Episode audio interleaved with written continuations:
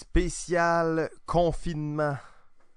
Notez que les épisodes spécial confinement ont été enregistrés dans des circonstances exceptionnelles, euh, chacun chez soi, bien entendu, pour respecter les règles de distanciation sociale.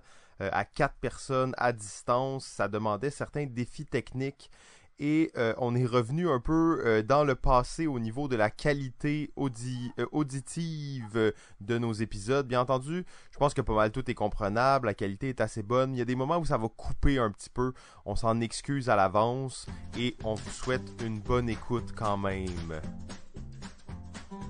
Bonjour tout le monde et bienvenue à Balado Ludique, un podcast entièrement dédié aux jeux, plus particulièrement aux jeux de table et aux jeux de société. Aujourd'hui, saison 7, épisode 7, 7, 7, 7. Non Simon, il s'agit de l'épisode 8. Aurais-tu attrapé le Covid par hasard? Et on continue notre troisième et dernière partie de ce confinement. Euh, bien entendu, le confinement va se continuer pas mal plus longtemps, mais pour notre épisode spécial de confinement, euh, je suis Simon et comme à l'habitude, je suis en compagnie de JF. Euh, Hello, hello! Hello GF, euh, hello GF. Euh, bien entendu, nous sommes aussi en compagnie de deux invités de marque. Le seul et unique ludologue du Québec, Sylvain A. Trottier, ainsi que l'éminent académicien Sébastien Savard. Bonjour messieurs. Salut les gars. Salut, salut! Ok, euh, avant de, de commencer euh, l'épisode, je voulais dire merci à tous les gens qui euh, m'envoient de façon assez massive plusieurs trucs pour tricher dans les jeux. Euh, c'est très apprécié, on prend ça en note et on prépare justement une chronique spéciale, les trucs des auditeurs. Ça, c'est de la triche, ça. Ça, c'est peut-être de la ça- triche, mais... Ça, mais- c'est un bon exemple Ah, ah, de ah, bonne Fake it. manipulation et tout. Fake it until you make it. c'est- le problème, c'est qu'on l'a dit qu'on faisait trois émissions de suite. Fait Mais est-ce que tu crois vraiment que les gens ils pensent qu'on fait trois émissions de suite, qu'on est là pendant six heures de temps à enregistrer ça, ou que chaque semaine on se rencontre pendant une heure et demie pour enregistrer ça? Euh, on a fait 10 épisodes de suite. Un, un- Je pense que les gens, ils pensent que faire trois épisodes de suite, pour nous, c'est... c'est... C'est bien. Ouais, ouais, mais ça c'était un, un feat unique. Là. Les gens ils savent qu'on fait pas ça. Euh, Ben oui, ils savent qu'on le fait. euh, ouais, c'est ça, Ça c'est tout. plus de confusion, là. C'est ça qui est difficile à savoir avec les gens qui trichent parce qu'ils trichent peut-être tout le temps ou jamais. On le sait pas. Euh, donc, sans ouais, plus ça, tarder- c'est son... euh, une autre façon, euh, c'est une autre euh, technique de deception. Sans plus tarder, on va y aller avec un peu d'actualité ludique. JF, t'as sûrement joué à quelque chose récemment? Euh, non. Oh. Fait qu'on va parler de jeux vidéo. oh, le salaud. Ça, c'est de la triche. Euh, donc oui, ben oui, écoute, je vais parler de jeux vidéo parce qu'il y en a, il y en a un que j'ai joué euh, quand même beaucoup euh, dans les euh, dernières années, même, je dirais. Et euh, comme je suis un fan de jeux de, de management, de construction et de gestion, euh, ça va bien dans, dans le lot et c'est le jeu Oxygen Not Included. Oxygen Donc- not included. Exactement. Donc le jeu, on, dans le fond, on arrive au centre d'un genre de météorite. Notre but, ça va être de construire une base euh, dans la météorite et, euh, dans le fond, s'assurer de fournir de l'oxygène euh, à tous nos duplicants, à tous nos, ouvriers qui vont être présents.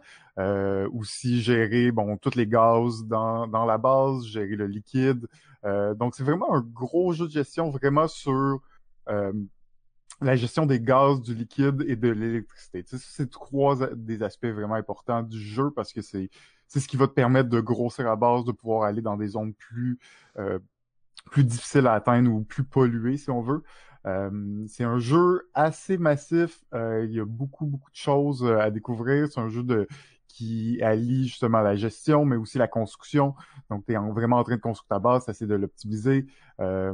Et c'est un jeu tellement tellement complet pour moi. J'y joue depuis qu'il est en, en alpha. Et bon, maintenant, il est- c'est la ver- version officielle. Et euh, je- j'encourage tous les gens qui aiment les, les jeux de gestion euh, à jeter un coup d'œil. Euh, ça vaut vraiment la peine. C'est Oxygen Not Included. Hmm, ça a l'air intéressant. En fait, ça a l'air très technique. C'est la gang euh, de, de Dawnstar. Ah oui, c'est possible. Mm-hmm, je pense que c'est ça. J'ai pas, j'ai pas essayé Dawnstar, mais ça avait l'air, ça avait l'air bon aussi. Mais Oxygen Not Included, là, c'est c'est que tu toute la gestion des, du gaz, tu sais, ça a l'air de rien, mais l'oxygène not included, c'est pas pour rien, c'est que juste gérer l'oxygène dans ta base, ça va être complexe, parce qu'il n'y a pas juste de l'oxygène, euh, il y a du gaz carbonique, il y a de l'hydrogène, il y a plein d'affaires qui se trouvent dans la météorite et qui vont venir polluer un peu ta base et, il faut que tu, tu, gères ça, entre autres, t'assurer de toujours générer assez d'oxygène, donc d'aller chercher les ressources qui te permettent de générer de l'oxygène.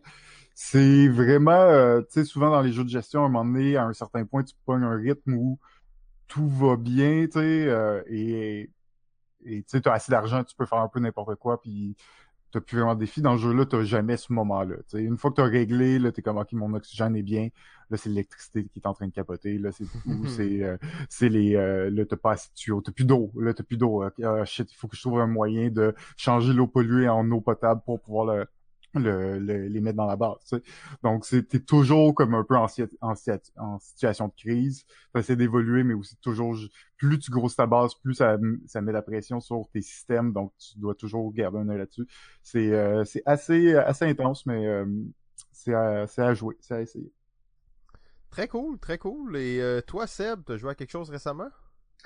plus ou moins, moi j'ai pris le, le temps débloqué par cette euh, crise de quarantaine pour me remettre un peu plus dans la euh, création d'univers de jeux de rôle. J'avais fait ça l'année passée un peu, mais là j'ai mis ça euh, dans les boulamites, puis là je l'ai ressorti. Ça sent encore un peu bon. je regarde ce que je faisais l'année passée, puis c'est pas si mal. là, il y a des trucs qui ont sorti depuis ce temps-là. fait que je pensais, au, départ, c'était comme, ah, Pathfinder 2 va sortir, puis je vais essayer de m'appliquer là-dessus. Là, il est sorti, puis je le lis en ce moment. C'est très long. Euh, c'est des, des, des, livres, il y a 600 pages, je pense. Fait que là, j'y vais lecture intensive de, d'à peu près tout. Fait que ça prend du temps. Fait que c'est ça que j'ai. Euh, c'est ça que je fais moi dans mes temps libres maintenant. Ben, c'est un bon hobby. Euh, d'ailleurs, Jeff, on a commencé une campagne de Pathfinder très récemment. Là.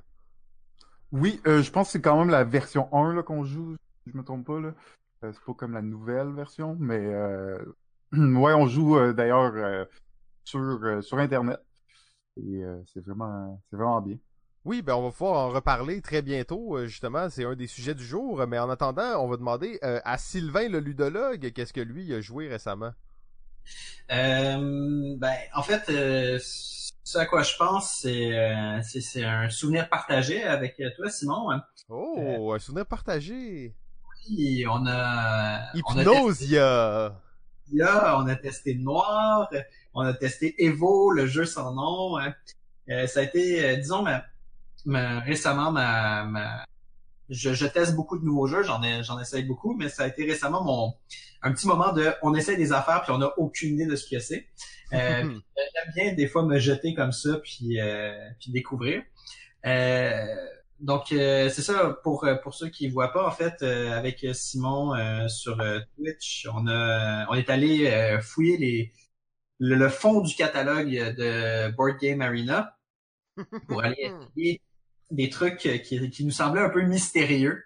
Donc, on a essayé différents, différents jeux. Euh, je vais te laisser toi dire s'il y avait quelque chose qui t'a marqué, mais je dois avouer que euh, de ceux qu'on a essayé, celui qui, qui, qui, tenait bien la route, c'était Noir. Euh, mais c'est un jeu qui est édité, qui est, qui est disponible. Il est sorti par contre il y a quelques années déjà. Euh, rapidement, l'idée du jeu, c'est un jeu à deux seulement. Il y en a un qui est un, euh, un enquêteur et l'autre qui est un, euh, assassin. Euh, et sur la table se trouve tout simplement une grille de cartes qui représente différents personnages. Si je me dis pas de bêtises, c'est une grille de 5 par 5. Et en gros, l'enquêteur est un de ces personnages-là et l'assassin est un de ces personnages-là. L'idée est pour l'assassin de soit tuer assez de victimes, ce, qui est, ce, qui est, assez conséquent, c'est plus de la moitié, soit de réussir à tuer l'enquêteur. Évidemment, il ne sait pas qui est l'enquêteur. Quant à lui, l'enquêteur, son objectif, c'est de réussir à coincer l'assassin. Puis tout le jeu repose sur chacune des actions que je vais faire euh, pour progresser. À quel point est-ce qu'elle dévoile qui je suis. Et tout se joue là-dessus. Donc c'est un jeu de, déduction euh, et de tromperie qui était bien plaisant. Euh, ah ouais, si je peux juste rajouter, c'est, je sais pas, j'ai jamais joué sur Board Game Arena, mais le, le et je veux dire que plusieurs, ça se joue à plus que deux. Okay. Parce qu'il y a plusieurs modes de jeu dans ben, le jeu. ouais, c'est ça exactement. Sur Board Game Arena, il y a qu'un seul mode de jeu qui est le mode assassin contre investigateur. Mais il y a des modes de jeu qui vont jouer jusqu'à 9, je crois. Et euh, c'est une particularité de ce jeu-là, c'est un jeu de 25 cartes qui propose plusieurs modes de jeu différents, toujours sous le thème de la déduction. Euh, et je dois dire que moi aussi, c'était mon, mon euh, ma surprise de la soirée. Je m'attendais en fait à ce que ça soit quand même assez mauvais. Et d'ailleurs, après trois parties, c'était relativement mauvais. Et c'est comme après, non mais c'est après trois parties qu'on a compris que, ok, non non, c'est juste vraiment un jeu que tu peux pas juste jouer de même. Là. Il faut que tu réfléchisses, il faut que tu y penses bien, il faut que tu penses à tes moves. Et j'ai euh, finalement on s'est on s'est laissé prendre au jeu. J'ai j'ai adoré ça. Une belle une belle découverte. La particularité pour moi de ce jeu-là par rapport à d'autres jeux de déduction, c'est que le détective a aussi un rôle secret.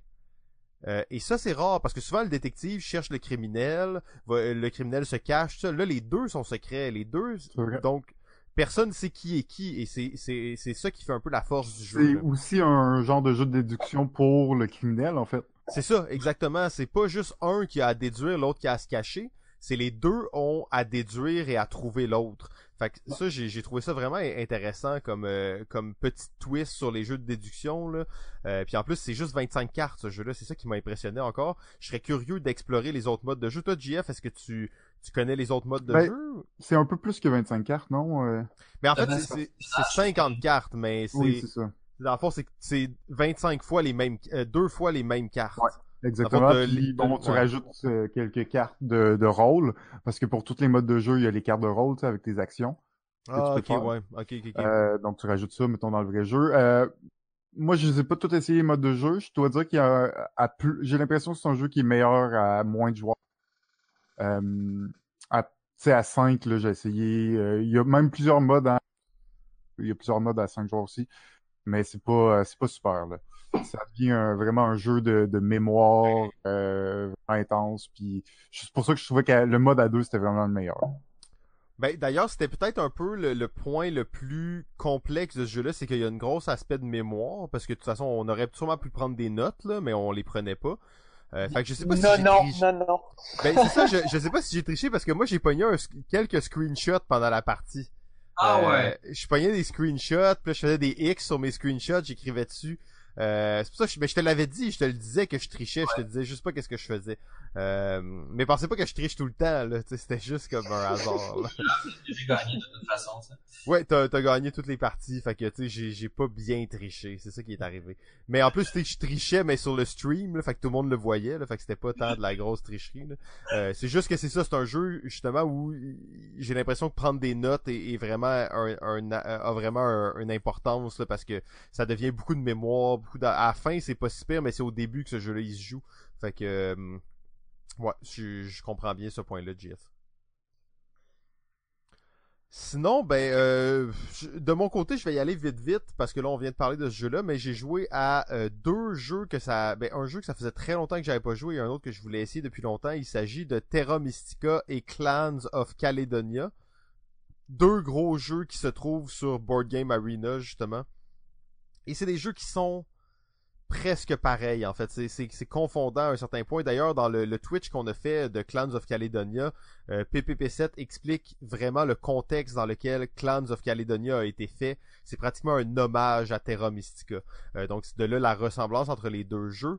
Euh, je dois dire que je crois quand même que Terra Mystica a un petit côté plus classique instantané, un peu moins extrême, un peu moins euh, de, possibilités, mais beaucoup d'élégance. Euh, donc c'est deux jeux que je veux au moins faire 10 parties. Euh, je sais pas si pas des deux là, mais les deux ensemble, mettons, on va dire. Au moins 10 parties euh, d'ici euh, quelques mois. Parce que je veux les explorer. Ça fait longtemps que je me dis j'aimerais ça devenir un joueur de Terra Mystica, bien connaître le jeu, le maîtriser. Je pense que le, confinement est une occasion parfaite pour, pour le faire. Est-ce que parmi vous, il y a des, des gens qui sont des adeptes de Terra Mystica? J'ai joué beaucoup. Euh, ça fait longtemps que j'ai pas rejoué. À m'entanner peut-être un peu, mais là je pourrais redécouvrir le plaisir. C'était bien le fun. Ouais, et Clans of Caledonia, t'as joué à ça aussi ou? Non, jamais entendu parler. euh. Ok, ok. Euh, et Gaia Project, t'as joué un peu ou... Ça, j'ai fait deux parties, ouais.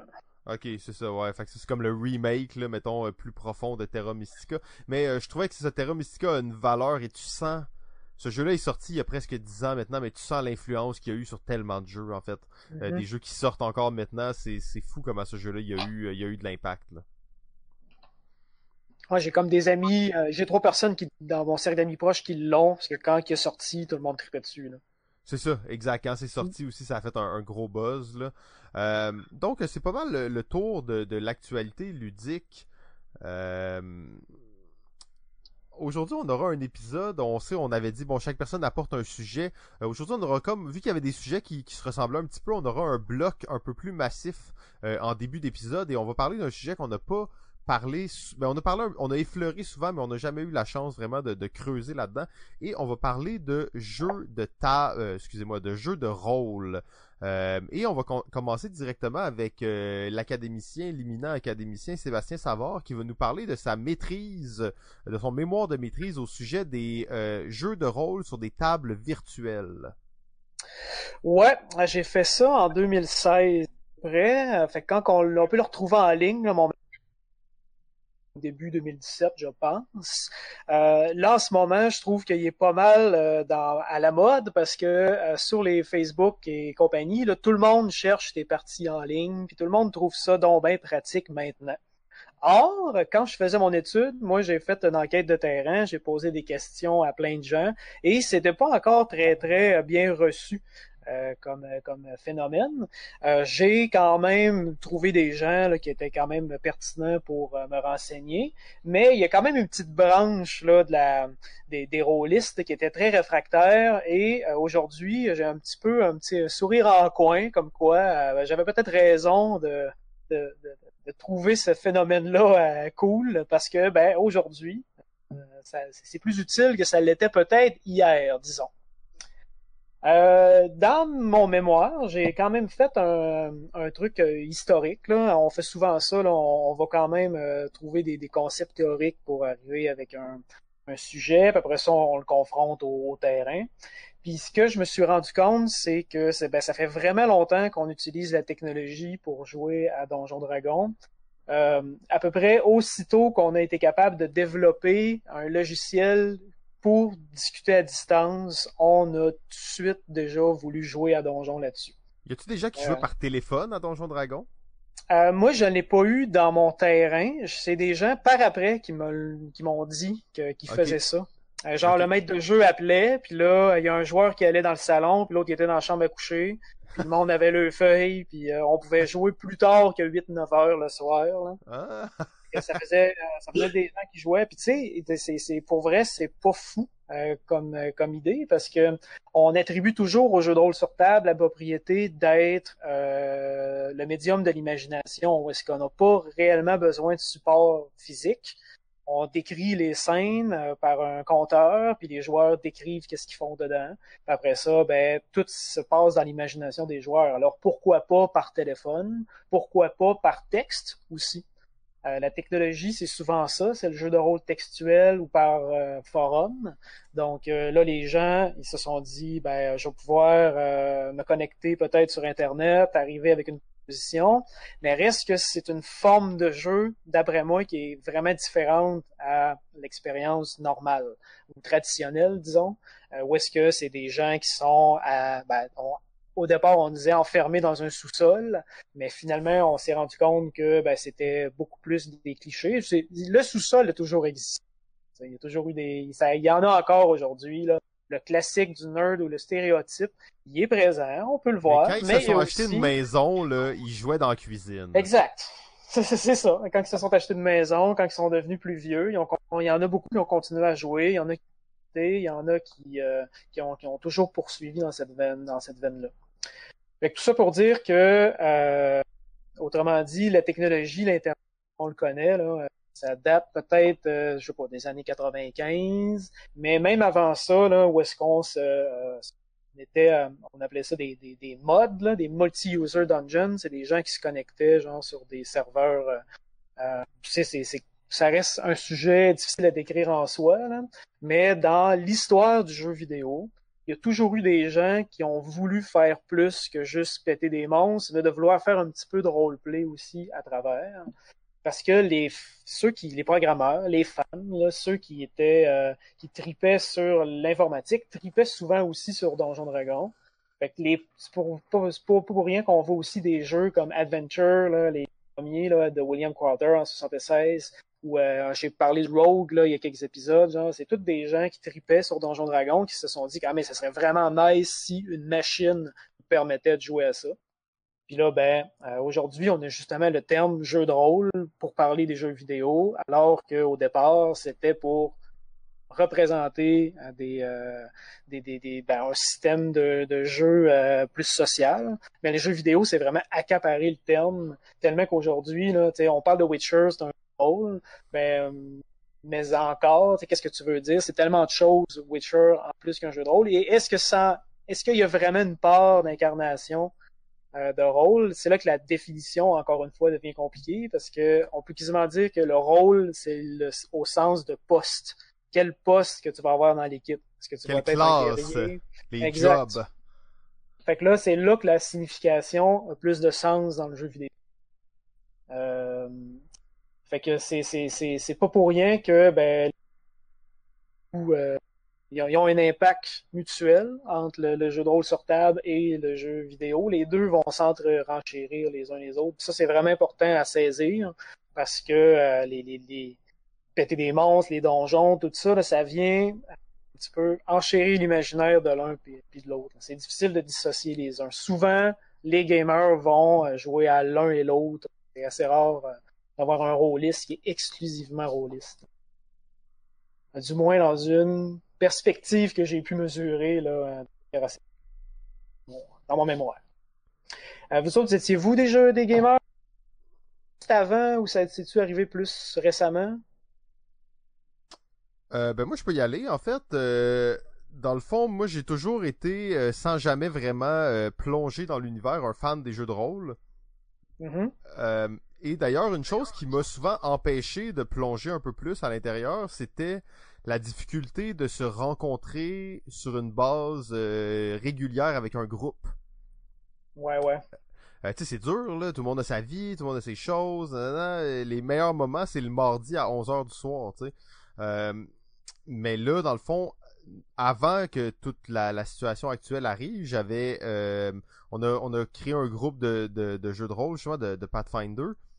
Et pas la condition, mais une des choses qui avait été mentionnée, c'était que on va faire les parties de façon virtuelle pour justement le faire à des heures qui nous permettaient tout le monde de jouer ensemble. Euh, donc je trouvais ces outils-là vraiment pratiques.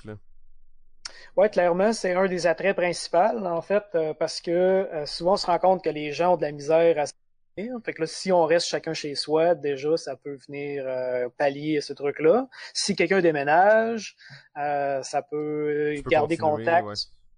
Mais ça reste que c'est des, des situations beaucoup plus anecdotiques que d'autres. La plupart des gens, quand quelqu'un sac son camp, il sac son camp, puis on le remplace par une autre personne. là. Le modèle social, genre, euh, tel qu'il est conçu depuis les années 70, il est vraiment, vraiment dominant. là.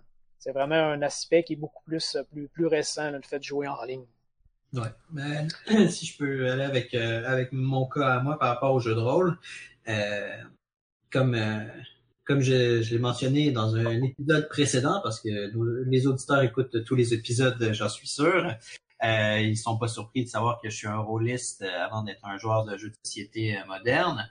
Euh, puis pour moi, le jeu de rôle a toujours été euh, toute la gang autour de la table. Je n'ai jamais fait de jeu de rôle sur des forums, comme ça a été le cas euh, euh, dans les euh, euh, dans les fins des années 90, début 2000. Très très fort à ce moment-là. J'en ai jamais fait. J'en ai vaguement fait en chat, mais pas plus que ça.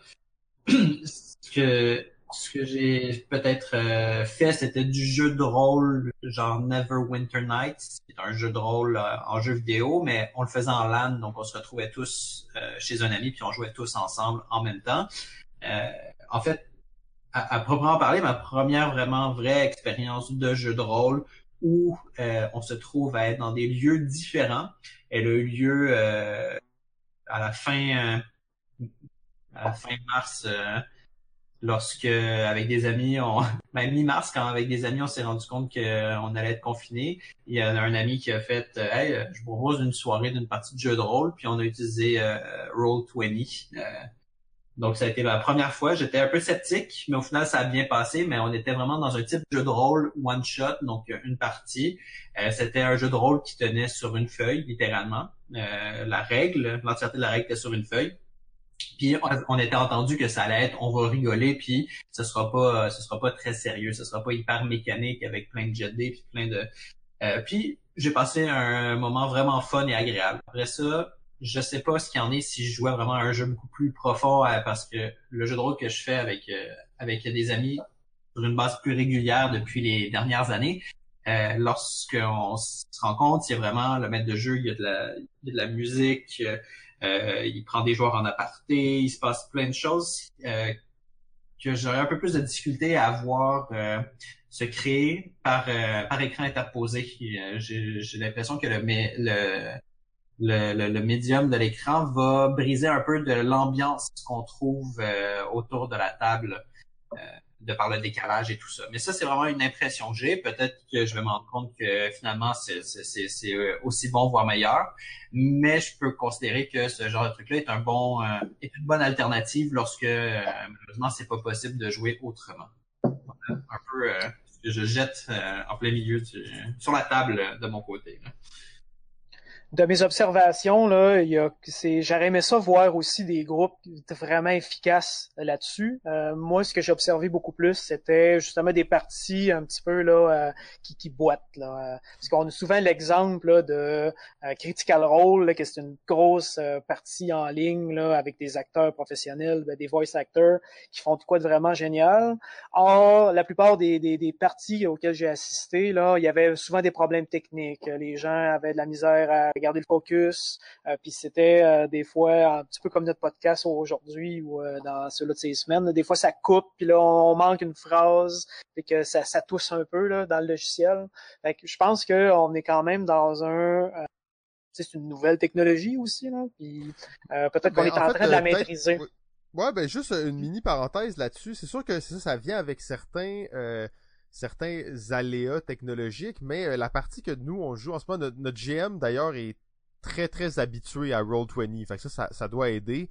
Mais tu sais, on a des maps qui sont vraiment magnifiques, tous les joueurs ont leurs petits jetons, tes feuilles de personnages sont déjà intégrées, tu fais juste drag and drop les items directement du livre, ça te met toutes les statistiques. Quand tu roules les dés, tu cliques à une place, ça te roule le dé en fonction de ton objet, en fonction de plein de, choses qui sont déjà générées. Euh, on a de la musique aussi. Il y a possibilité de prendre les joueurs à part. Euh, donc toutes ces choses-là, quand on, fait une soirée de roleplay en ligne, l'expérience est somme toute assez fluide. Je dirais que le, plus gros problème vient du fait que justement des fois il y a des bouts de, voix qui coupent et il faut répéter, mais euh, sinon le, reste de l'expérience est, somme toute assez complet. Oui, en fait, c'est bon de le souligner parce que quand c'est bien maîtrisé, il y a vraiment des qui sont vraiment euh, intéressantes à avoir. Tout ce que tu dis, je, suis capable de, le mesurer aussi parce que moi, c'est là-dessus que je me dirige. Euh, là, tout le monde parle de Roll20 aujourd'hui. C'est vrai qu'il est important dans l'histoire. Je pense que c'est un Kickstarter de 2012. Euh, puis là, les gens ont donné de l'argent là-dessus. Ce serait bien que ça arrive. Il y avait eu des, euh, des plateformes du genre un petit peu avant. J'ai quand même vu comme il y a Rollistic, des trucs en France, où il y a MapTool qui existait, qui avait peut-être une interface que tu pouvais essayer de jouer à n'importe quoi là-dessus, y compris les jeux de rôle. Mais euh, euh, Roll20, ça a vraiment été le premier qui a dit que nous autres, on fait la plateforme expressément pour ça. Puis ça aide d'avoir un logiciel pensé expressément pour un produit en tête. Puis euh, tu absolument raison. Là, quand un maître de jeu est capable de bien maîtriser euh, les outils, là, ça peut faire de quoi de vraiment génial. Euh, il y a un autre compétiteur aussi qui s'appelle Fantasy Grounds. Euh, ça fait, euh, lui, il, est apparu avant, mais tu sais, c'est un truc qui venait, je pense, de Finlande, qui a été racheté par les États-Unis. Euh, là, en ce moment, ou du moins ça fait euh, plus qu'une année que je les attends, ils ont fait un, une campagne Kickstarter par après pour migrer leur plateforme vers un, un, nouveau produit, en fait vers Unity, qui est un moteur de jeu pour faire des jeux vidéo. Et eux, pour vrai, ils ont vraiment, ben, ça, ça différence que c'est pas un web browser, c'est un logiciel à part entière euh, que tu télécharges. Puis tu peux, ou maintenant, ou dans le futur, tu vas avoir, ou peut-être que c'est sorti à l'heure que ce podcast-là euh, est, ben, en fait, ils sont en bêta en ce moment. Puis euh, là, tu as des serveurs dédiés, là, puis là, se connecter à ton logiciel. Et il y a vraiment une plus-value euh, par rapport à... Ben, en fait, tout ce que tu, disais, Fantasy Ground le fait quand même assez bien aussi, mais rajoute un éditeur de cartes là, à la volée, euh, rajoute euh, des... Euh, il y a, en fait, il y a toujours un aspect, un aspect très technique là, du genre de faire des macros pour que le sort, que tu as juste à faire un clic dessus puis ça fait une boule de feu, ben, euh, ben, ou mettons tous les jets de sauvegarde sont faits automatiquement sur un groupe. Euh, tout ça, genre, c'est euh, dans les plans et quand c'est bien orchestré, quand c'est bien fait, ça prend du temps. Mais quand c'est bien fait, genre, ça peut vraiment faciliter les systèmes de jeu lourds comme Donjon Dragon et Pathfinder.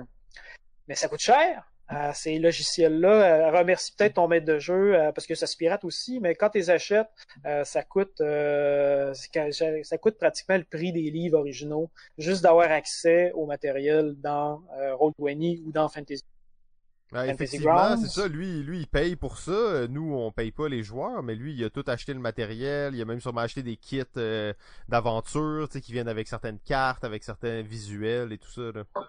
Ouais, moi, je fais partie de, de ça, sauf que la différence, c'est que je suis encore en train de, de, de, dépoussiérer puis de me familiariser avec les trucs. Mais ça coûte cher, mais une fois que si moi moi je fais le, pari que j'achète les produits, mais au moins mes joueurs peuvent arriver avec tout inclus. Là, c'est vraiment dans le paradigme de le maître de jeu est vraiment au centre de l'expérience, puis c'est lui qui choisit ses joueurs, qui choisit le type d'expérience, qui prépare ses cartes. C'est vraiment beaucoup, beaucoup, beaucoup de temps de préparation, peut-être même plus que de jouer en vrai, parce que en plus la technologie à maîtriser. Tu sais, je lis Pathfinder en ce moment, ça me prend vraiment beaucoup de temps. Puis tout ce temps-là, je suis pas en train de le faire encore pour euh, apprendre le programme, puis tout ça. Ben d'ailleurs là, juste une parenthèse, depuis la, la crise, notre maître de jeu est passé à 7 groupes de jeu. Ah ben voilà, c'est que lui, euh, donc, ça montre que tu il a migré, puis là il y a une partie chaque jour là. Ben moi je pense que ça vaut de l'argent, mais ça c'est mon euh, c'est mon c'est mon deux cents là, parce que c'est c'est vraiment là un talent qui prend du temps à développer, puis euh, il est assez rare, puis l'offre et la demande en ce moment là, du monde qui se cherche une partie en ligne là, il y a juste ça là, sur Facebook. Là. Mm-hmm. Ouais, ben ça c'est un point quand même intéressant sur, qui dévie un petit peu des jeux en ligne, mais qui est le à quel point le maître de jeu est comme un espèce de relais pour toute cette industrie-là. Ouais, puis il les... y a bien des maîtres de jeu qui chargent jamais mes joueurs. Ça, euh, oh, excuse-moi, ça, ça, l'a coupé un petit peu. Euh. Ouais. Ah, ben, je, je disais tout simplement qu'il y a beaucoup, il y a, il y a, un, il y a, un, il y a un, voyons, il y a un débat qui fait toujours, euh, qui sort à chaque deux semaines là, quand c'est euh, le maître de jeu devrait-il être payé ou euh, ah, euh, parce que justement là, les, les, les, les plein de monde qui dit ben non moi je fais ça gratuit pour mes chums parce que c'est ma passion tu sais. mais du monde qui ont des passions qui sont généreux comme ça il y en a pas des tonnes non plus fait qu'il y a clairement une demande de l'autre côté fait une solution, c'est d'avoir des jeux plus simples, là, puis euh, avec un maître de jeu, puis des, il y a plein de jeux de rôle qui permettent d'avoir du fun euh, avec un minimum de préparation. Là, le problème, c'est que tout le monde a les yeux fixés sur Donjon, puis ce modèle de ce modèle de système de jeu lourd, de lourd là. Fait que les, les c'est, c'est un problème ou un avantage. Euh, les, ça fait en sorte qu'il y a bien des gens qui, qui ressortent de là et font comme ah, ben j'ai, j'ai pas de game, c'est impossible, il y en a pas dans mon coin. Puis, ils repartent, euh, puis ils jouent jamais. Et ça, ça arrive. oui, oui, euh, oui, euh, c'est une bonne question, ça, effectivement. là, tu parlais de jouer en ligne, de jouer par forum, tout ça. Moi, il y, a un truc que j'avais vu passer il y a pas... ben, il y a, y a, un petit bout déjà, c'était un Kickstarter d'ailleurs, ça s'appelle Storium. Ah, je connais pas. Je sais pas si ça vous dit quelque chose, mais c'est une plateforme, sais, qui remet un peu au goût du jour le play by forum, Donc, de, de jouer, de faire du roleplay sur un forum. Mais là, euh, qu'est-ce qui est particulier en ce moment, c'est que vu la situation euh, mondiale, ils l'ont mis gratuit. Habituellement, c'est un outil qui est payant, mais là, il est gratuit euh, temporairement, justement, pour que les gens puissent l'essayer.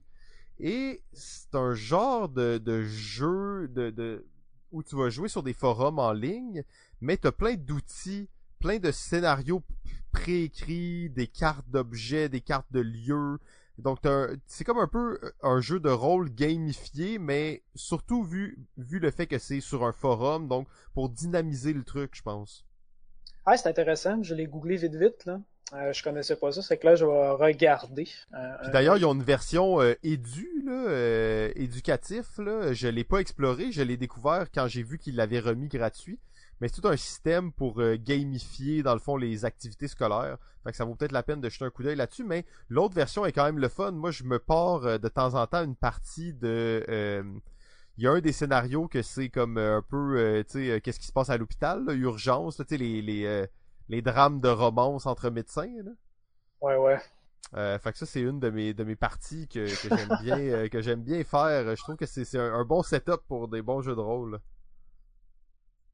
Parce qu'il y en a beaucoup, euh, étonnamment, des plateformes, des formes de jeux comme ça qui se Là. Euh, la plupart connaissent des succès assez euh, mitigés quand même. C'est vraiment c'est vraiment Roll20, je pense, qui est comme le c'est on appelle ça l'autonomase, quand une compagnie vient qu'à s'accaparer l'intitulé d'un concept. Là. fait que tout le monde dit Ah, va sur Roll20 à leur grand avantage. Parce que je pense qu'il y a quand même un grand bassin de joueurs pour une compagnie qui est peut-être pas si grande que ça. Euh, mais reste qu'il y a eu euh, beaucoup des. Ça, ça a tout le temps été une promesse en fait du jeu vidéo là, de Hey, venez, euh, c'est comme jouer à Donjon, mais finalement mais dans un jeu d'ordinateur. C'est fou comment c'est un, un, discours marketing récurrent. La licence de Donjon Dragon le fait quand même beaucoup.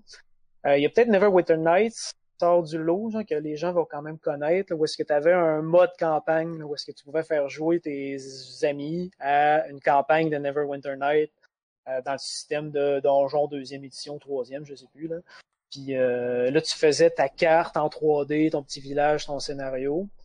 Puis là, il y a plein de gens qui disaient comme ah, mon Dieu, ça, ça pourrait fonctionner le truc, on va pouvoir faire nos campagnes là-dessus, ça va être génial. Puis après ça, ben, ils se rendent compte que c'est euh, terriblement compliqué à maîtriser, en temps réel, puis ça n'a rien à voir finalement. Ouais, c'est pas c'est pas la même expérience, mais ça, ça revient, on dirait tellement au maître de jeu. Le maître de jeu est tellement central dans cette expérience-là que t'as beau avoir le sandbox le plus ouvert du monde, t'auras jamais vraiment la même expérience, la même liberté que dans les mêmes contraintes que dans un jeu de rôle euh, standard.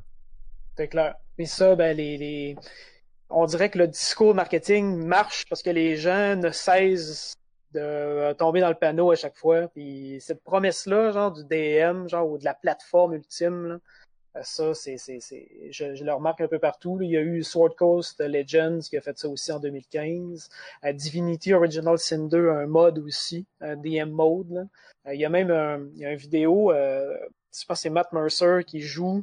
puis là, ils font des voice acting avec leurs personnages. Puis tu fais comme, ok, moi si je sais ça, c'est clair, ça va être mauvais. Puis c'est selon ma perspective, c'est de la bullshit. Là. C'est vraiment un, est-ce que, est-ce que Justement, il y a, y a une, une, idée préconçue que, tu sais, on imagine le jeu de rôle comme étant quelque chose qui est très dynamique, où le monde s'envoie des, des, des répliques sur le côté de la table vraiment fluidement, alors que quand tu joues, il y a c'est pas nécessairement ça l'expérience d'un jeu de rôle. Ou en tout cas, la plupart des groupes auront pas cette expérience-là comme ça. Là.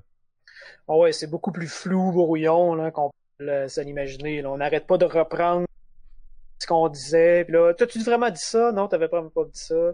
Euh, fait que moi, je suis assez d'accord avec le fait que euh, quand c'est amateur, ça, reste terriblement le fun. Ça dépend d'un groupe aussi à l'autre. Là. Il y a, je dis pas qu'il y en a pas qui ont une chimie vraiment intense, avec des talents d'acteurs. Mais c'est ça, faut un petit peu baisser ses, ses attentes là, euh, aussi. Ça va être. Moi, je je, je martèle, c'est une expérience ludique, narrative, intense, sociale, mais euh, c'est ça. Lower your expectations. Euh, si tu regardes juste Critical Role ou euh, des films de Game of Thrones, il y a une petite, nuance à faire entre ces deux. Mais tu vois que pour jouer en ligne, justement sur Roll20 à Pathfinder, pour moi, le, plus grand attrait de ça, bon, outre le fait que c'est vraiment plus simple d'organiser des parties, c'est que ça simplifie quand même beaucoup la gestion pour un nouveau joueur là, qui a jamais joué à Pathfinder. C'est quand même un, gros système se, plonger là-dedans, mais le fait que tes roulements sont automatisés, tes, statistiques sont automatisées, toutes ces choses-là, ça, rend le processus d'entrée beaucoup plus simple. Je pense que ça dépend des joueurs, mais d'accord. T'as juste à dire comment choisis un petit 4 fais ton bonhomme, après ça, clique ici, puis euh, ça, ça se tire tout seul. Mais en même temps, ça se ressemble quand même aussi. Quelqu'un qui est pas habitué de jouer à Pathfinder, là, tu lui dis ben roule le chiffre qui est écrit là, puis dis-moi ce que tu roules. Mais C'est vrai que euh, si c'est ça. le maître de jeu est vraiment à l'aise, ça va, ça va aller bien sûrement dans les deux cas, je pense que c'est les, les, les deux euh, les deux peuvent- ils ont chacun leur avantage. Toi, JF, euh, qu'est-ce que tu penses de tout ça? Ben moi pour euh, faire les deux, pour avoir fait les deux, c'est sûr que j'ai j'apprécie beaucoup Roll20 là. C'est euh, c'est vraiment pratique. Je tu sais les, les règles, là, moi je les maîtrise pas ni de D&D ni de Pathfinders. Je suis tout en train de me reposer un peu les mêmes questions à chaque game parce qu'on fait une game aux trois semaines, quatre semaines, cinq semaines. Fait qu'après ça, quand je reviens, je me rappelle même plus des mécaniques de base, ben pas de base, mais tu sais, il y a plein de concepts que ça me prend du temps à intégrer. Alors que là, avec Roll20, c'est t'as pas de, de t'as moins de calcul, t'as moins de ah ça plus ça plus ça plus ça à faire à calculer tout, tout se fait automatiquement. J'adore vraiment ça parce que ça ça recentre aussi euh, en fait l'intérêt d'un jeu de rôle qui est euh, l'histoire euh, et non les mécaniques. Moi, je suis pas particulièrement un fan de, des mécaniques de combat dans dans D&D ou Pathfinder. Je veux dire, c'est assez random, c'est vieillot. C'est pas ce qui est le fun dans le jeu. Ce qui est le fun, c'est ce qui est alentour, l'histoire qu'on crée, qu'on génère avec ça. Euh, donc, euh, donc c'est ça. Fait que le, fait de, d'avoir moins de manipulation, d'avoir moins de, doutes ou de questionnements ou de temps d'attente à cause de ça, ça accélère tellement plus une partie, puis on, fait plus avancer l'histoire, ce qui est pour moi de l'intérêt d'un jeu de rôle.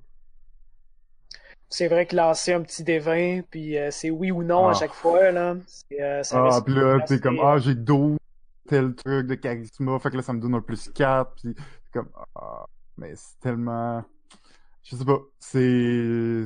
Pour moi, c'est pas ce qui... Tu sais, oui, c'est le fun de monter son perso, d'avoir des trucs particuliers, mais c'est un peu fiddly pour moi, pour ce que ça amène vraiment, puis après, ben, au bout de la ligne, tu roules quand même un D20, puis euh, c'est la luck qui démon tout, fait que...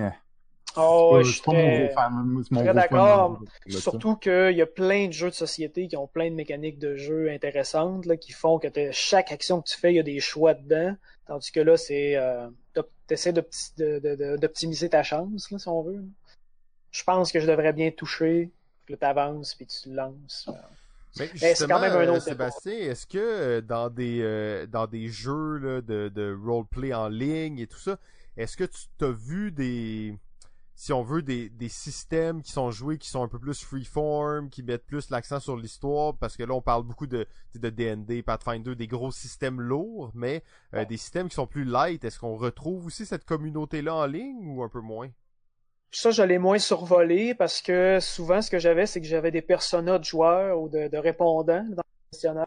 Puis il y a des personnes justement qui jouaient à des jeux plus légers, puis c'était peut-être eux qui étaient les moins réceptifs aux jeux narratifs parce que justement, ils n'ont pas besoin de ça, genre de ce que JF disait tantôt, de euh, des plein d'additions à les prendre en compte. La feuille de personnage de Roll20 t'aide, tandis qu'un jeu plus narratif, ben écoute, c'est juste la qualité audio euh, qui peut euh, t'aider dans, dans le processus.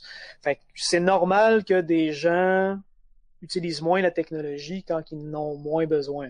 Là, en ce moment, c'est différent. Euh, ces gens-là sont habitués de jouer euh, à des jeux plus légers, plus narratifs entre amis. Puis là, ils peuvent plus, puis là, ils le font en ligne. Puis là, ils se rendent compte que ah, ben, ça, c'est pas idéal, mais ça se ressemble. Puis aussitôt qu'ils ont- ils vont avoir la chance de rejouer en vrai, ils vont probablement revenir en jouant en vrai.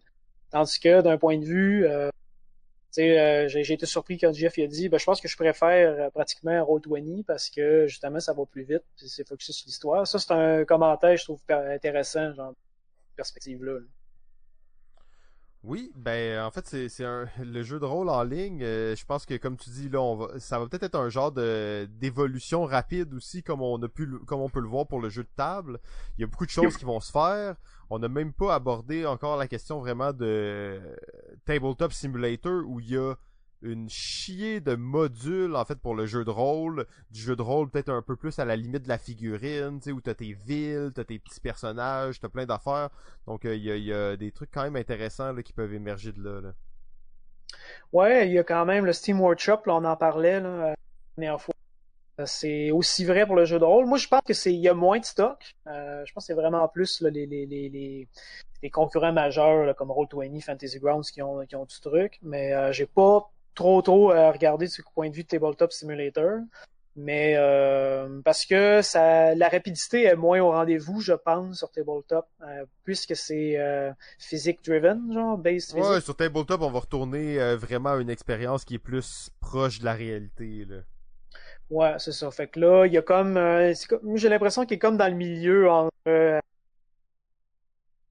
Yeah, oh, Excuse-moi, on t'a perdu un petit peu à la fin je trouve qu'on est comme dans le milieu euh, entre les avantages et les inconvénients là-dessus. Là. Fait qu'on est comme me d'un deux côtés, je trouve.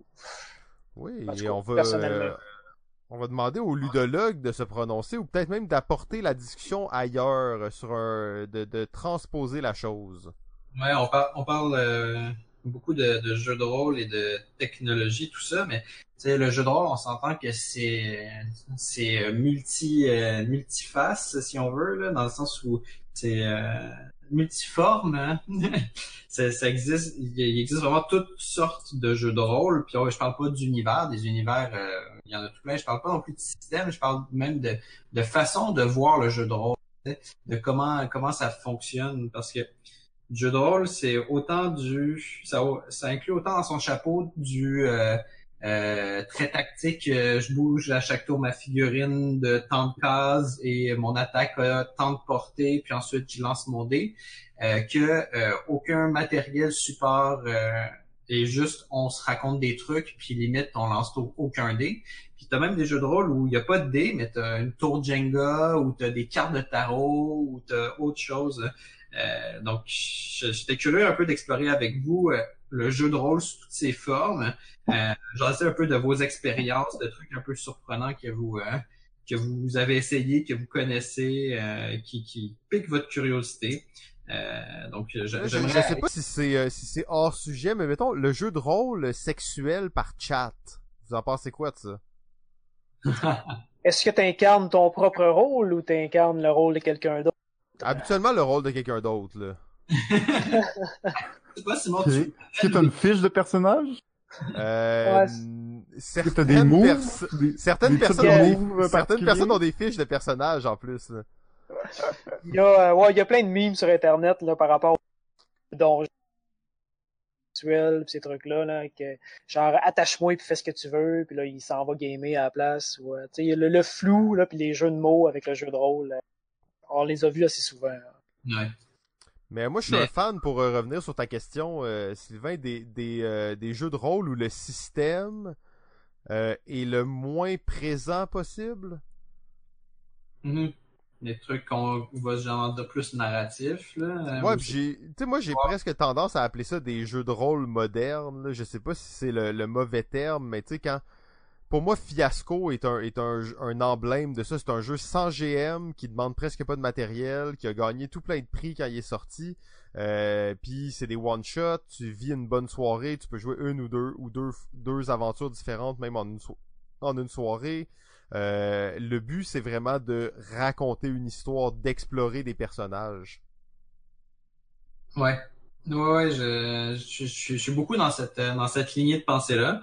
Euh, ben Sébastien pourra me corriger parce qu'il est beaucoup plus calé euh, de par son parcours universitaire dans le domaine. Mais au départ, le jeu de rôle, la, la, la création du jeu de rôle tel qu'on l'entend, le Donjon Dragon, tout ça, euh, c'est issu euh, de l'univers du euh, du jeu de ben ouais. Les armées qui s'affrontent, puis avec on calcule les, les, la portée de, du canon, puis la la distance euh, la distance entre euh, deux adversaires, le, fait qu'il y en a un qui est plus puissant que l'autre, donc il, va lancer plus de dés parce qu'il frappe plus fort, etc., etc. Euh, c'est de là qu'est issu le jeu de rôle à la base, donc c'est très mécanique à la base. Euh, C'était pas très euh, narratif. Oui, on, on, on va peut-être recréer une bataille marquantes. oui, on pourrait faire en format campagne où, dans le fond, si, si nous on gagne cette bataille-là, ça peut avoir une influence sur la prochaine bataille qu'on va faire ailleurs, etc., etc. Mais vraiment, mais vraiment, c'est ça le, le, point de départ du jeu de rôle. Donc, le côté mécanique était très, très fort au départ. Euh, puis on le voit encore aujourd'hui. Tu as, as, beaucoup de, de, de, jeux de rôle que c'est un gros livre de règles euh, dont la, une bonne portion est réservée à comment que ça fonctionne quand tu lances les dés puis que tu veux faire tel type d'action. Il y en a qui vont dans le très très détaillé. Là, vraiment, c'est pas juste genre si je veux faire une attaque, lance un dé. C'est si je veux faire une attaque et que je veux viser euh, le bras gauche de mon adversaire en utilisant telle arme avec telle euh, amélioration et tel truc, ça devient hyper spécialisé sur le plan euh, sur le plan mécanique si on veut. C'est très correct comme façon de faire du jeu de rôle, mais personnellement moi je suis plus dans un truc narratif où le ce qui va primer c'est ce qu'on va raconter, c'est ce qu'on va vivre comme expérience.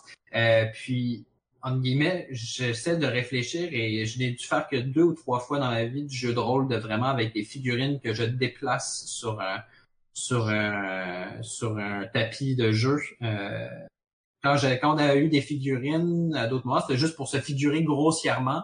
C'est plus pour avoir euh, que tout le monde ait la même idée d'à peu près ce qui se passe euh, dans le combat, mais pas pour calculer exactement les moves de chacun. mais ça, c'est, c'est ma préférence. Après ça, est-ce que c'est une façon moderne? Euh, je sais pas. Euh, je sais qu'il y a plusieurs jeux de rôle qui ont essayé de se simplifier pour se rendre plus accessible en fait.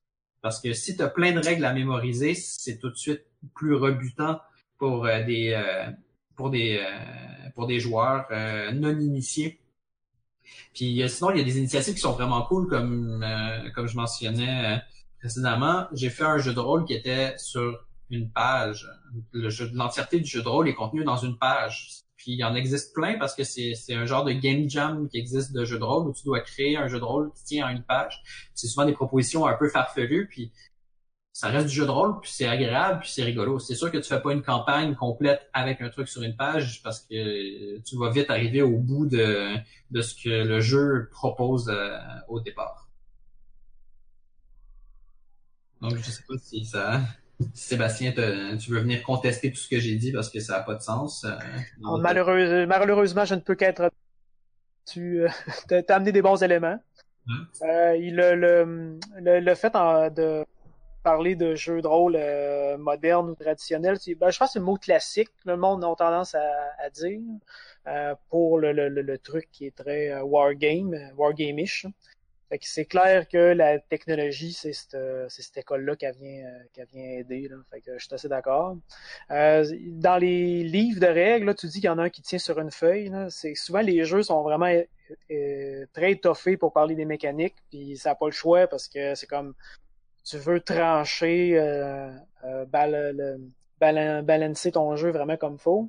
Tandis qu'on n'a pas souvent des, des chapitres entiers sur comment que le jeu se passe d'un point de vue verbal, genre, c'est quoi la, quand est-ce que j'ai le droit d'interrompre une personne ou l'autre? il y a plein de jeux plus, euh, on, va dire modernes, là, euh, qui, euh, vont essayer de changer cette manière de faire là. Ça c'est, compliqué d'après moi à expliquer. Puis il faut que tu l'essaies, puis il faut que le maître de jeu genre dire comme, c'est pas exactement comme ça tu devrais présenter ta prémisse.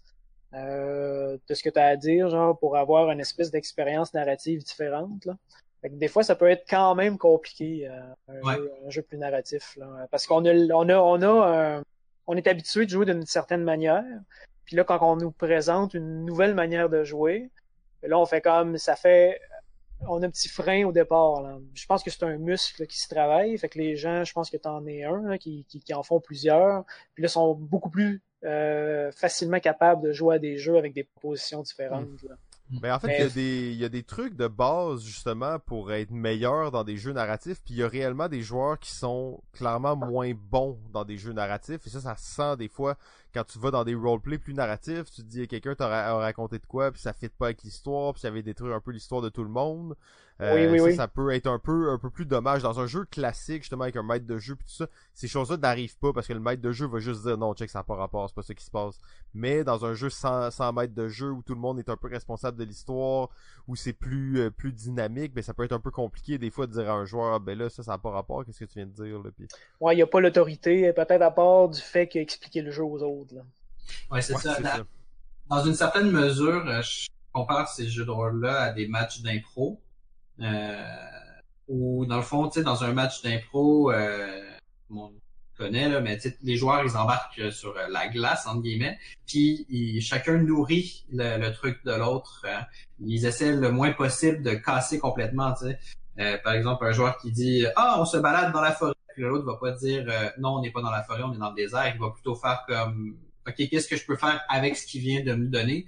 Puis dans, dans le jeu de rôle très narratif, c'est un peu ça l'idée aussi, c'est euh, quelqu'un envoie quelque chose sur la table, les autres le reprennent puis essaient de le bonifier en quelque sorte. Et ça, ça demande, ça demande des vraies aptitudes de, de, de, narration, d'écoute. euh, c'est, pas juste comme, ah, ben, je vais rouler le dé puis j'espère que ça va être bon. Effectivement, c'est beaucoup plus euh, beaucoup plus difficile euh, parce que c'est pas tout le monde qui a la, la, le, le, le, le clic euh, tout de suite sur le moment de faire comme ah oui je sais comment rebondir là-dessus de façon intéressante. C'est, même difficile des fois, euh, même si j'en ai fait beaucoup comme ça, de ne pas retomber sur des trucs que j'ai déjà fait ou déjà dit aussi. Donc euh, ça ça demande euh, ça demande c'était comme sollicité tout le temps. J'ai fait un notamment un petit jeu de rôle avec des amis qui s'appelait Perdu sous la pluie. Euh, Ah, le justement, il est dans ma liste de choses à faire, là. le pitch de base est assez simple. Euh, tous les joueurs, il n'y a pas de maître de jeu, tous les joueurs sont des enfants de 13 ans et moins euh, qui sont euh, perdus. Et euh, un- ça se veut un peu horreur, un petit feeling un peu Dickens, euh, donc Oliver Twist et tout ça. là. Et en fait, le truc qui est particulier, c'est que à chaque scène, si on veut, il y a un joueur euh, qui est le personnage principal, c'est lui le protagoniste de la scène, et tous les autres euh, joueurs sont les maîtres de jeu. Donc, par exemple, disons qu'on jouait, qu'on joue tous ensemble, euh, puis que Simon c'est le, le personnage euh, principal de la scène. Nous, on a tous un personnage. Euh, puis tous les enfants sont ensemble, puis euh, disons que les enfants viennent de se réveiller en plein milieu de la nuit, ils dormaient tous dans, dans un dortoir. Euh, puis euh, c'est le personnage de Simon qui est le personnage principal. Là, ben, je peux commencer en disant euh, ton personnage se réveille parce qu'il a entendu un grattement. Puis là, Jeff, il rattrape tout de suite puis il dit euh, et il a vu une lumière euh, venant de la fenêtre. Puis là, Simon va dire ben mon personnage il fait ça. Puis là, Seb peut répondre puis dire ok ben c'est ça qui se passe maintenant et ainsi de suite. Donc ça demande d'être très réactif, mais ça change complètement la perception. Avoir tous les joueurs en maître de jeu, qui est un seul joueur qui est joueur personnage.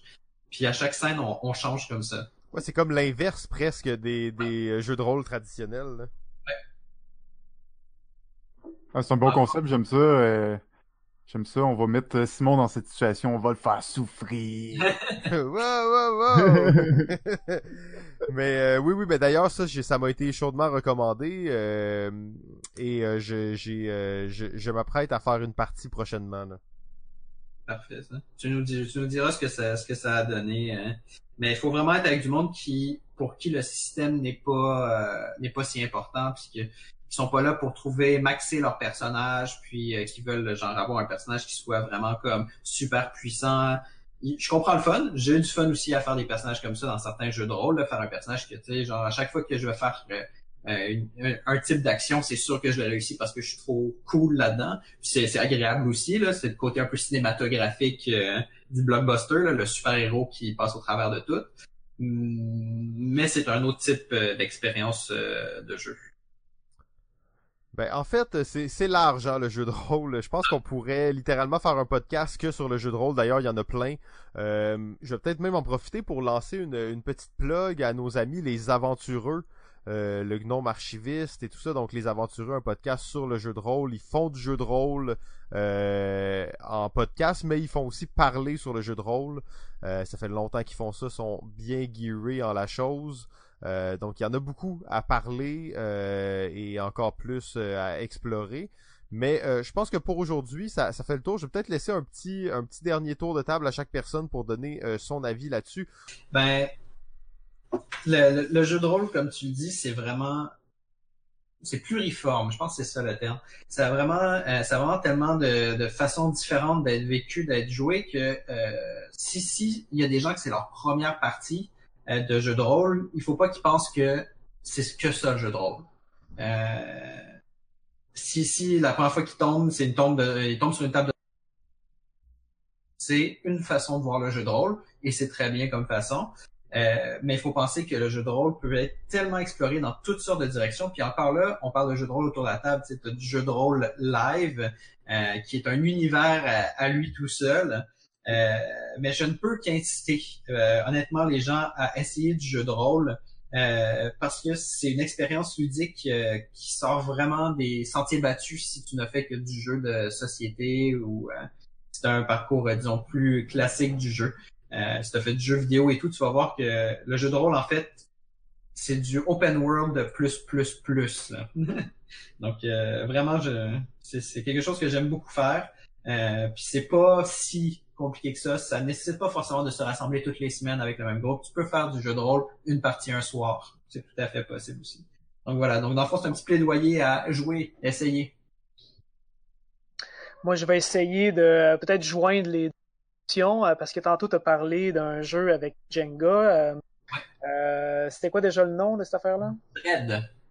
Euh, ouais, Dread. Donc, euh, peut-être que ça pourrait être un... Ça, c'est plus narratif. Euh, D'un point de vue de, de jeu de rôle en ligne, peut-être qu'on pourrait jouer à, à ça sur Tabletop Simulator, qui est un jeu quand même, on l'a dit, basé sur la physique. Fait que je pense que ça pourrait assez bien marcher d'enlever les briques avec le moteur du jeu.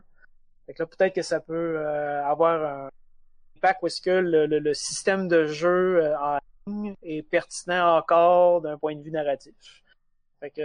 C'est ça, c'est ça que j'ai pensé euh, pour rallier les deux bouts. Mais je suis assez d'accord avec Sylvain prenez pas garant que la première partie que vous faites est représentative de toutes les autres même que c'est plate à dire, mais ça arrive souvent que votre première game c'est pas la meilleure. Fait qu'il faut quand même donner une deuxième, une troisième chance au jeu de rôle parce qu'il y C'est a quand comme le même sexe, des, hein, ça? Ouais, c'est ça. Tu peux tomber sur un très bon amant, une très bonne amante euh, dès le départ, mais peut-être pas non plus. Euh, mais je pense que tous les épisodes qu'on a fait à la date, on a été capable de plugger un truc sexuel. Ouais, mais c'était toujours de bon goût. On laissera les auditeurs juger. Ah, ok.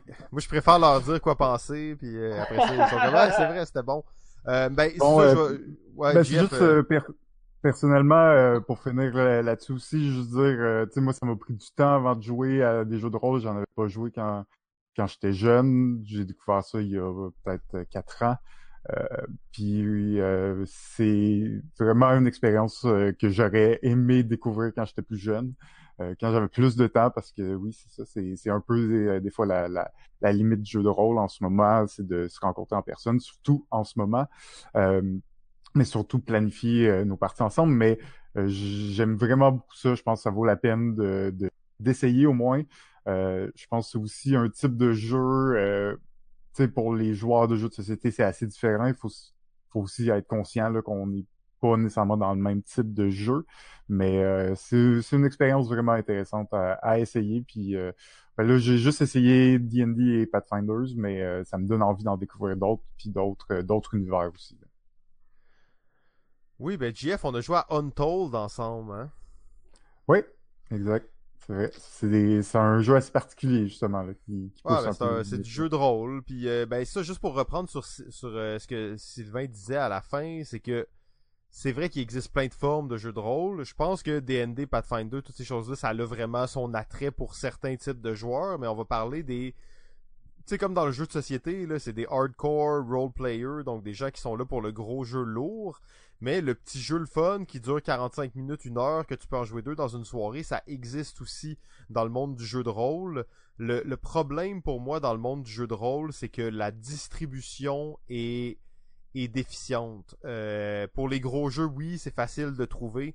Pour tout ce qui est un peu plus petit, un peu plus indie, euh, c'est justement très artisanal, très difficile de mettre la main là-dessus. Ça va être souvent des versions PDF en ligne sur des sites un peu obscurs. Et ça, c'est quelque chose que j'aimerais voir justement un peu plus démocratique, tu sais, avoir du bon packaging, du bon marketing pour pouvoir le mettre dans les mains d'un nouveau type de public qui n'a pas accès nécessairement à ce matériel-là de façon facile en ce moment. Euh, ben, messieurs, ça fait le tour du jeu de rôle. C'était très massif. On va finir euh, avec un petit sujet euh, pas trop pas trop complexe et pas trop compliqué. On va laisser Jeff nous parler. Oui. ben vas-y Jeff, je te laisse introduire le sujet. Oui, ben, un petit sujet pour finir, un sujet d'actualité. Hein, malgré tout, euh, il, s'est passé des, choses. quand même, JF. Non, non, tout est annulé, là. Tout est annulé. Toutes les boutiques sont fermées. C'est ça, exact. Tout est annulé, sauf qu'il s'est quand même passé des choses qu'on a parlé. Et là, euh, je parle d'une euh, d'une désacquisition d'une compagnie de jeux. Hein? Donc, en, février, ah, Played at Game a annoncé qu'il se séparait de Asmodee et euh, redevenait euh, compagnie indépendante, donc d'édition de jeux. Euh, Play That Game euh, sont connus entre autres pour avoir fait Mice and Mystic, Dead of Winter, Stuffed Fable, ainsi de suite. donc, juste pour remettre en, en contexte, Play That Game est une compagnie d'édition qui a été fondée en 2009 et dans le fond euh, ont été rachetés euh, par la compagnie F2Z dans les années, euh, là j'ai pas j'ai plus la date exactement, dans les années 2010, pour ensuite être acheté par Asmodee en 2015, puisque Asmodee a acheté F2Z. Donc Play Games se retrouvait à être un de des éditeurs là dans le lot des, des, des éditeurs qui appartenaient à Asmodee. Euh, et ben c'est ça, en février dernier, dans le fond, euh, Play That Game a annoncé comme ce qu'on pourrait croire d'une bonne nouvelle, c'est-à-dire une nouvelle qui est à l'inverse de ce qu'on entend d'habitude, euh, c'est-à-dire Asmodée qui mange une autre compagnie, qui en achète une autre. On, on le sait, les dernières années, ils ont fait beaucoup d'acquisitions, ils ont grossi beaucoup, ils ont acquis beaucoup de compagnies de jeux. Et là, de voir une compagnie qui prend son indépendance face à Asmodée, c'est ça m'a assez surpris, ça m'a intrigué aussi.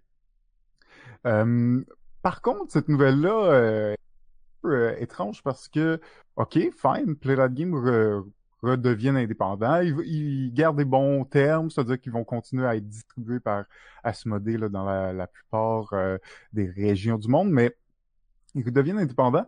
Par contre, dans, dans cette séparation, Play That Game se sépare de ses plus gros jeux, de ses plus gros titres, c'est-à-dire Dead of Winter, Mice and Mystic, euh, Stuffed Fable. Euh, il se débarrasse, euh, ben en fait, ils perdent le droit de Aftermatch, de Battleland, entre autres, qui vont tout être récupérés soit par la partie Fantasy Flight ou euh, la partie Z-Man de, de Asmodee. Donc, OK, bonne nouvelle, mais là, euh, pourquoi, pourquoi ils ont laissé ces, ces jeux-là, euh, c'est quoi l'intérêt pour euh, donc il y a plein de questionnements là, pour moi qui viennent autour de ça. J'espère que tu as une piste de solution parce que moi avec je me pose la question. Là. Je me pose la question, je, je fais juste j'ai pas ben j'ai pas de, de, de grande piste de solution à part de me dire que c'était probable, ça revenait probablement pas mal moins cher pour eux de laisser le droit de ces jeux-là dans le but de racheter leur compagnie. Là, L'indépendance a un prix, messieurs. L'indépendance a un prix et au lieu de le payer en argent, mais ils l'ont payé en licence, dans le fond, en droit d'auteur. Euh, c'est ma seule théorie là, que, que je vois que ça, ça peut euh, drastiquement baisser le prix euh, parce que c'est aussi euh, c'est quand même des genres de jeux euh, sur lesquels ils vont pouvoir continuer à, à travailler dessus, à peut-être sortir d'autres d'autres extensions, des trucs comme ça. Donc, je, je sais pas, j'ai hâte de voir ce que ce que Asmodee va faire avec ces licences-là maintenant euh, qu'ils sont à eux. Euh, mais oui, c'est ça, c'est pas mal, euh, c'était pas mal mes pistes de réflexion par, rapport à ça. par contre, ce que j'ai, ce que je me suis rendu compte, c'est que ce n'était pas la première compagnie à quitter Asmodee. Euh, donc en 2019, euh, en mars 2019, il y a un an, euh, la compagnie, une compagnie d'édition allemande, Heidelberg Game, euh, a aussi brisé ce lien avec Asmodee. Ben, de, de moins, a retrouvé son indépendance. J'ai pas peu de détails pour cette compagnie. J'ai l'impression qu'ils sont partis dans les mêmes conditions probablement, c'est-à-dire qu'ils gardent le, un entente de distribution, mais prennent leur indépendance au niveau de, l'édition. Euh, je ne vois pas là, dans ce pour ce cas-là, je vois pas de jeux qui ont été laissés à Asmodée dans, dans ce contexte-là, mais euh, ça. Donc, ce serait la deuxième compagnie. Euh, je, en fait, je, je voulais parler de ça un peu, juste amener le sujet sur le fait de est-ce que vous pensez que c'est une bonne chose? Euh, est-ce que vous pensez que c'est, quelque chose qu'on va qui va continuer à arriver? C'est-à-dire que là, les dernières années, ça a été beaucoup, beaucoup, beaucoup d'acquisitions par des compagnies qui ont été acquises par d'autres compagnies et ainsi de suite. Est-ce qu'on se retrouve là, dans le mode inverse où les grosses compagnies vont se remettre à, à se rediviser puis à, à, se séparer ou ça c'est juste un cas d'exception puis on va continuer à avoir des des grosses compagnies qui vont continuer à manger euh, petits joueurs? Euh, c'est ça je voulais avoir peut-être un peu votre opinion là-dessus euh, messieurs moi j'ai toute l'impression que c'est euh, les géants gagnent là fait que je m'attendais beaucoup plus à avoir ça là, des monopoles qui continuent de grandir fait que, ben, en fait, moi, j'aime mieux voir plein de, petits, euh, indépendants euh, sur le marché. Fait que ça a l'air d'être une bonne nouvelle. Moi, ce qui, ce qui, ce je me demande, c'est c'est c'est tu sais qui exactement? Parce que Playdat qui se qui se sépare de de Asmodee est-ce que c'est genre les gens de Playdat ou Playdat qui s'étaient joints à Asmodée. Dans le fond, quand Asmodée les a rachetés, ils se sont joints euh, à eux? Et c'est les mêmes personnes qui ont décidé de quitter? Euh... Euh, ben, dans le fond, de ce que j'en comprends, c'est le, le, le founder Colby Douch, euh, qui est le founder original du, du qui, à mon avis, est resté là, même, tu sais, il a vendu la compagnie, mais on, on ça reste que les souvent les, les compagnies comme Asmodee qui achètent d'autres, il y a plusieurs éditeurs, qui ont plusieurs éditeurs de sous eux, ben, ils, leur laissent relativement leur indépendance, c'est-à-dire que ils ont comme trois quatre studios, ils font leur affaire, puis euh, après ça doit être approuvé puis tout, mais bon, il y a quand même une certaine forme d'indépendance. À mon avis, lui, il a dû rester là. Ça, ça c'est, je peux pas le confirmer à 100%. Euh, et dans le fond, c'est lui qui a fait une offre au groupe Asmodée pour euh, reprendre, dans le fond, réacquisitionner, donc acheter euh, cette part de compagnie-là. Fait que je, je pense que c'est un truc plus de boss que de d'employés qui, qui sont partis. Là. Plus le boss il a dit OK, on, on reprend notre indépendance puis il a mis son équipe euh, ailleurs où il a, il a, sorti son équipe de Asmodée. J'ai deux petits trucs qui me viennent à l'esprit par rapport à ça. Le premier, c'est que en fait, Playdat ne, Trade At n'a jamais été directement euh, ne s'est jamais vraiment directement vendu à Asmodee. C'était F2Z qu'ils avaient acheté. Ouais, exactement. Donc c'est peut-être peut-être qu'avec F2Z ils étaient satisfaits, puis euh, avec Asmodee ils n'étaient pas satisfaits pour x y raison. Euh, c'est peut-être ça. Absolument.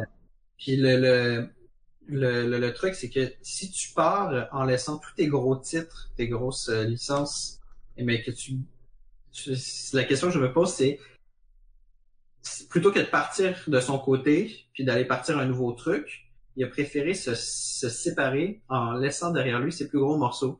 Je, je, je, constate ça. Je sais pas à quel point c'est une bonne ou une mauvaise idée. C'est étrange un peu. Ben, la seule chose que je vois par rapport à ça, c'est pour garder le nom. Tu sais. Reste que le nom il est connu. Si tu pars un autre branch, une autre franchise, ben tu pars un autre nom, tu pars un autre branding.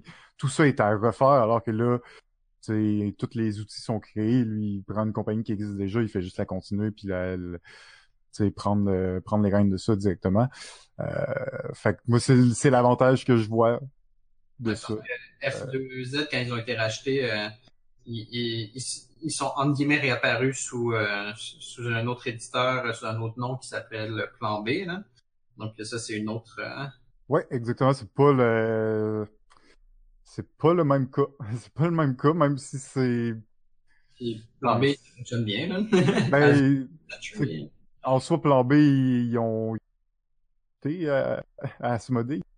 Ils ont vendu, puis après, ils ont parti en compagnie, alors que Playat, ils ont quand même donné de l'argent pour pouvoir se mm. séparer, j'imagine connaît pas les détails, donc euh, c'est un peu de la spéculation rendu là, là mais... Euh...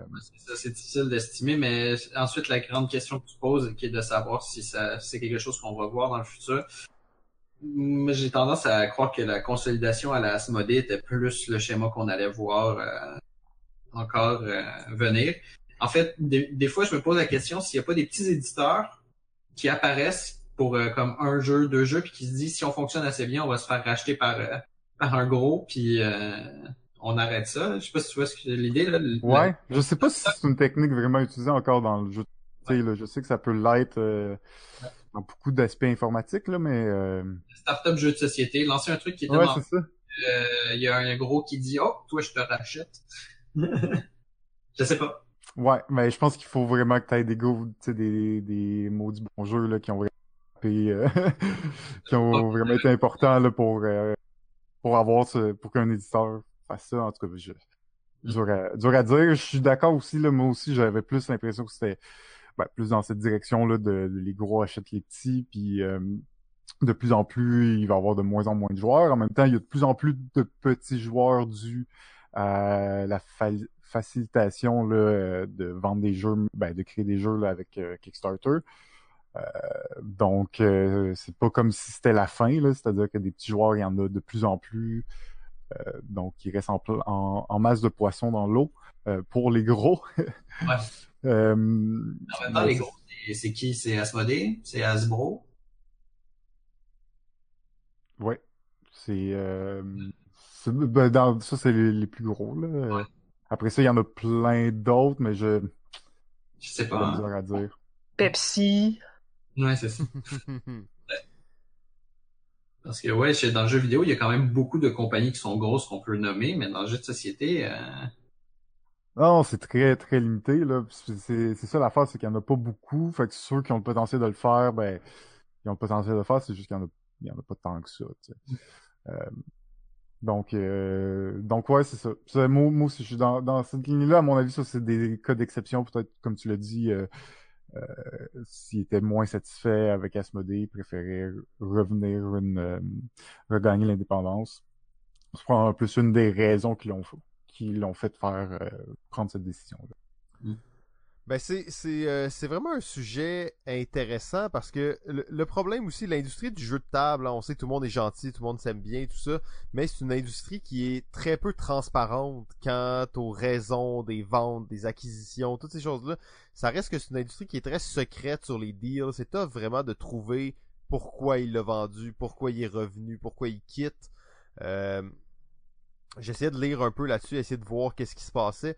Euh, Colby Dodge, là, pour ceux qui savent pas, là, c'est euh, pour moi, ça a été en fait une des premières rockstars euh, du monde du jeu de, table. Tu dans les 2008-2009, là, quand je commençais à aimer les jeux, là, Colby Dodge, c'était le gars le plus cool. Play That Game, c'était Summoner War, c'était toutes ces choses-là. Quelqu'un qui faisait les choses différemment. Un studio indépendant, mais qui avait du gros marketing, qui était vraiment présent. Est-ce que il s'est tanné un peu d'être un peu à, dans une plus grosse compagnie, de pas avoir sa liberté créative à 100%. Euh, ça pourrait être ça. Sinon, un- une de mes hypothèses, c'est qu'il est sur euh, des gros projets. Il est sur des gros contrats, des, Ouais. il veut prendre une direction vraiment différente. D'ailleurs, le lendemain de l'acquisition, il a annoncé là, un nouveau jeu, euh, Forgotten Water, là, qui est un gros jeu de pirate. Je pense pas que c'est nécessairement la, la grosse franchise là, que, que tout le monde attendait, mais est-ce qu'il est en train de préparer quelque chose de gros? Est-ce qu'il va prendre, euh, est-ce Mm. qu'il va y avoir des nouvelles branches qui vont s'ouvrir sur Play That Game, des franchises peut-être, quelque chose comme ça? Euh, Ça pourrait être une des raisons pourquoi il aurait voulu se libérer d'Asmodée, parce que on s'entend, lui, il a été, la compagnie a été achetée, donc il a fait de l'argent à un certain point. Là, il quitte, c'est juste normal qu'ils doivent redonner de l'argent aussi, qu'ils doivent redonner des choses, surtout des choses qui ont été créées quand il était sous Asmodée.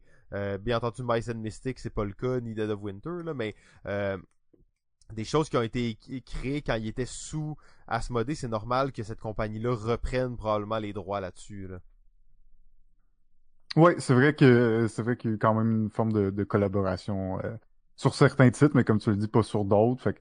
C'est je, en tout cas, je leur, je leur souhaite qu'il y avait des, des gros projets en tête euh, quand ils ont décidé de faire ça. J'imagine que c'est aussi une des raisons euh, de pouvoir partir des gros projets et de pouvoir avoir cette liberté de faire un peu ce qu'ils veulent euh, avec euh, avec ça. Donc, euh, Ouais. D'ailleurs, il y a un bon texte que je lisais euh, sur euh, c'est Jerry A- euh, Hawthorne, Hawthorne, qui est un designer de Play That Game, mais qui est le designer de Mice and Mystic, de Stop Fable, de tous les jeux dans le fond qui ont plus les droits. Là.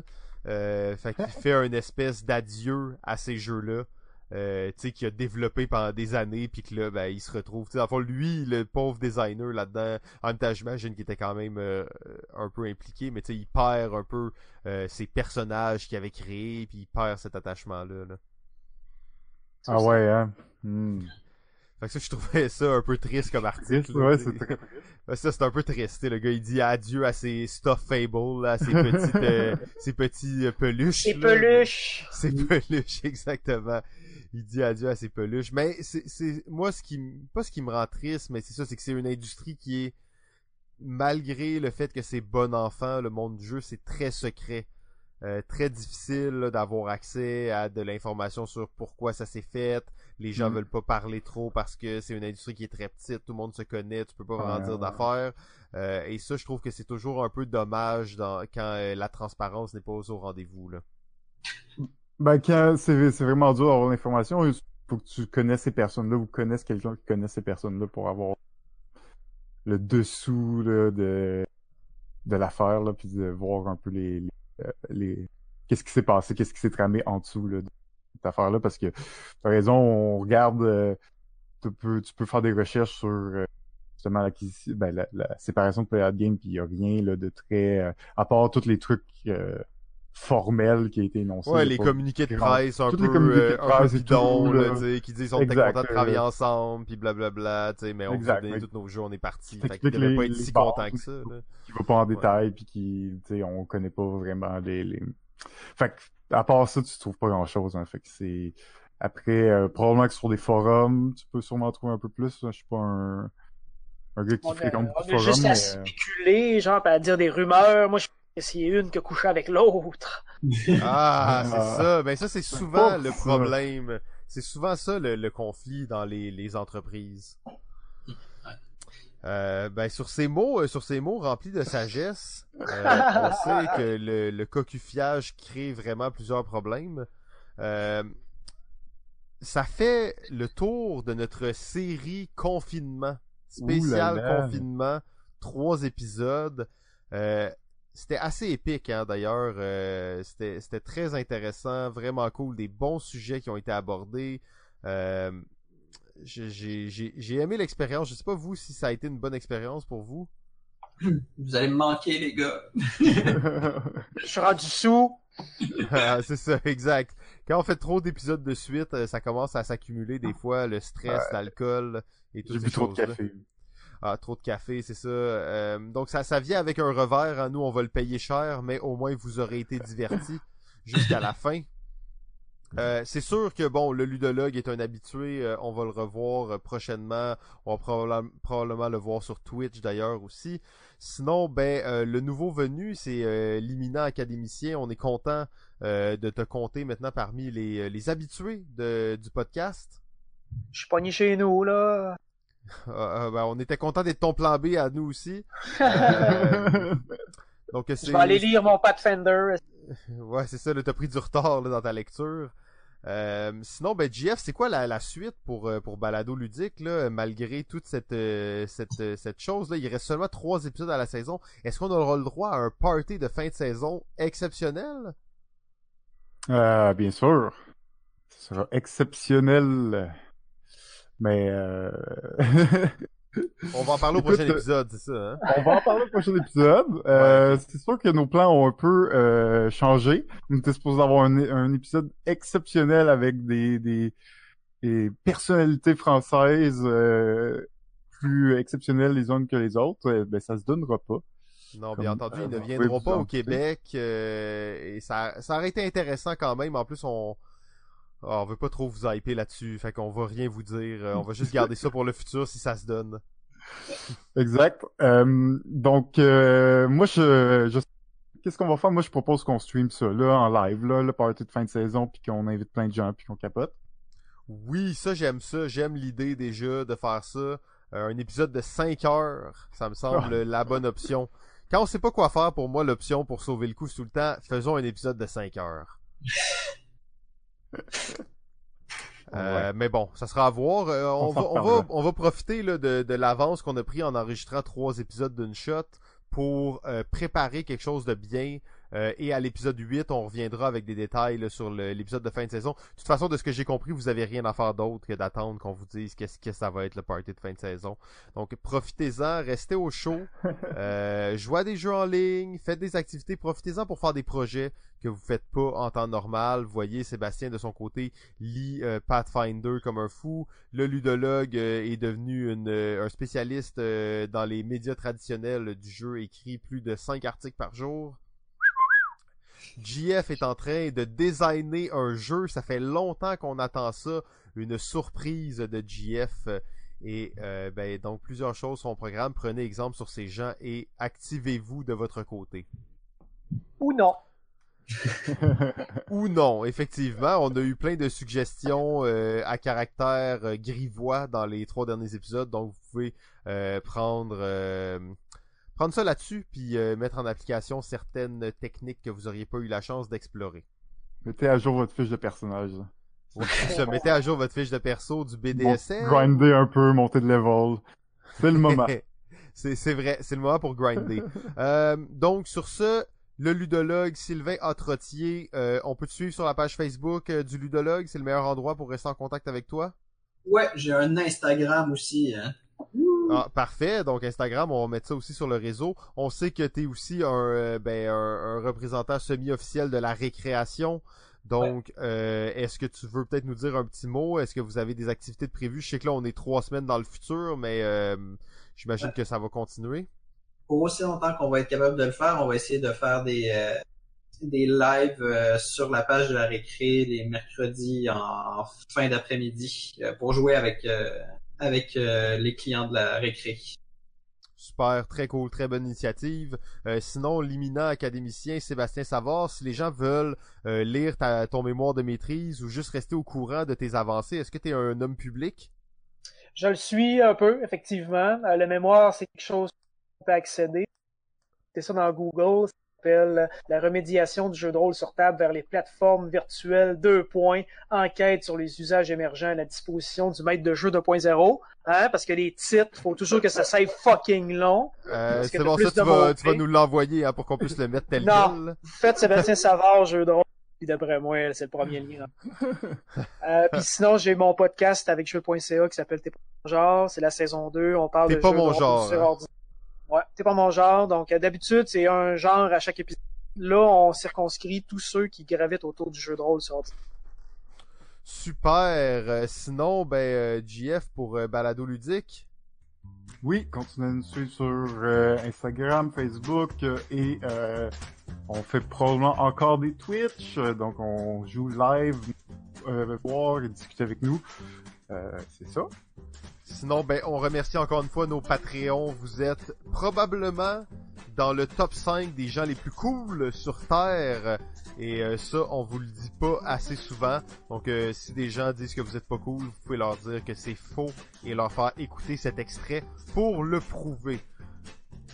Sur ce, euh, c'était un spécial confinement, trois épisodes assez intenses, merci. Euh, bien entendu, on remercie les intervenants qui étaient là et on vous dit à la semaine prochaine. Ciao. Salut!